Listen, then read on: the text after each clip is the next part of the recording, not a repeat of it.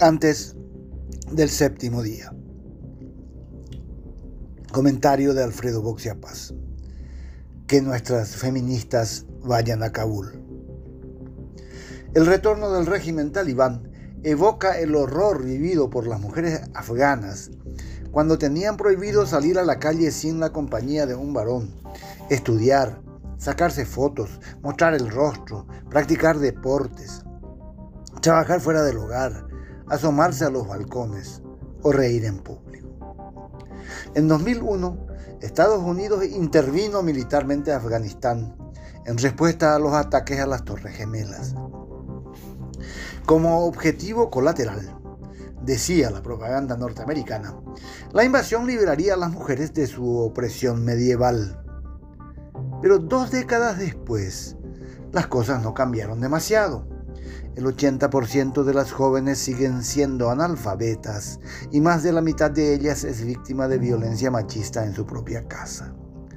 Los matrimonios forzosos de menores de 16 años siguen siendo habituales, sobre todo en zonas rurales. Eh, los intereses de los ejércitos de ocupación son geopolíticos, no siempre coinciden con los de la población local. La situación de las mujeres puede servir como argumento estratégico, pero está lejos de ser una prioridad, sobre todo en un país con una cultura fundamentalista tan arraigada en la historia. Ser mujer en Afganistán siguió siendo difícil, pero nada se compara a lo que les espera con la vuelta del fanatismo intransigente al poder. Si bien la coalición de la OTAN no logró avances democráticos trascendentes. Su retirada abrupta deja a las mujeres afganas en manos del infierno teocrático. Por eso las imágenes de la apresurada evacuación de tropas y diplomáticos, además de traer reminiscencias de la humillante caída de Saigón en 1975, despertaron la preocupación de la colectividad mundial. Las mujeres afganas no son las únicas que viven en situación de opresión, pero están hoy en el lugar más riesgoso del globo para ellas.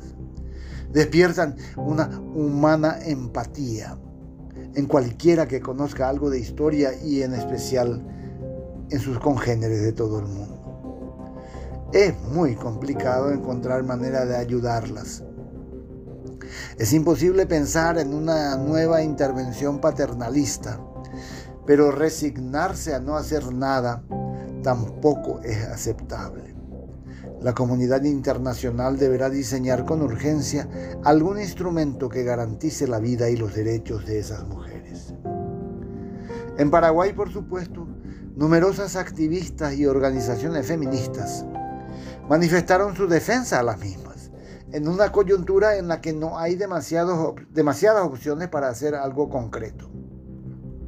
Hay una distancia sideral entre las mujeres de Afganistán y las del Paraguay, pero eso no significa que las de aquí tengan garantizados sus derechos.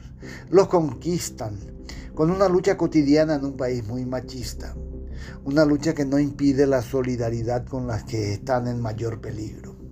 Y aquí viene el motivo de este comentario.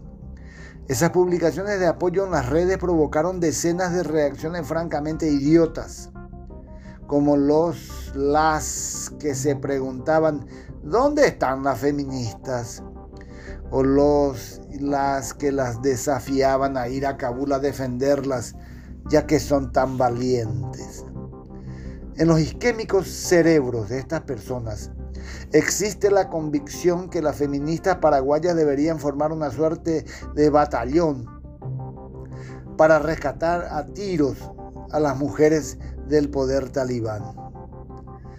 Estas opiniones podrían ser consideradas como simplemente estúpidas, no dignas de una respuesta, si no fuera porque trasuntan la reiterada vocación de la derecha antiderechos de indicar con imperativo dedo trémulo el camino que deben transitar los movimientos feministas.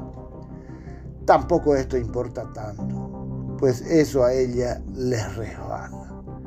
En realidad, Decir que las feministas deben ir a Afganistán es solo la expresión del deseo inconsciente de que pasen por lo mismo. Solidificados en la ignorancia, incitan al odio. Son pequeños talibanes que desde el teclado disfrutan de una lapidación virtual.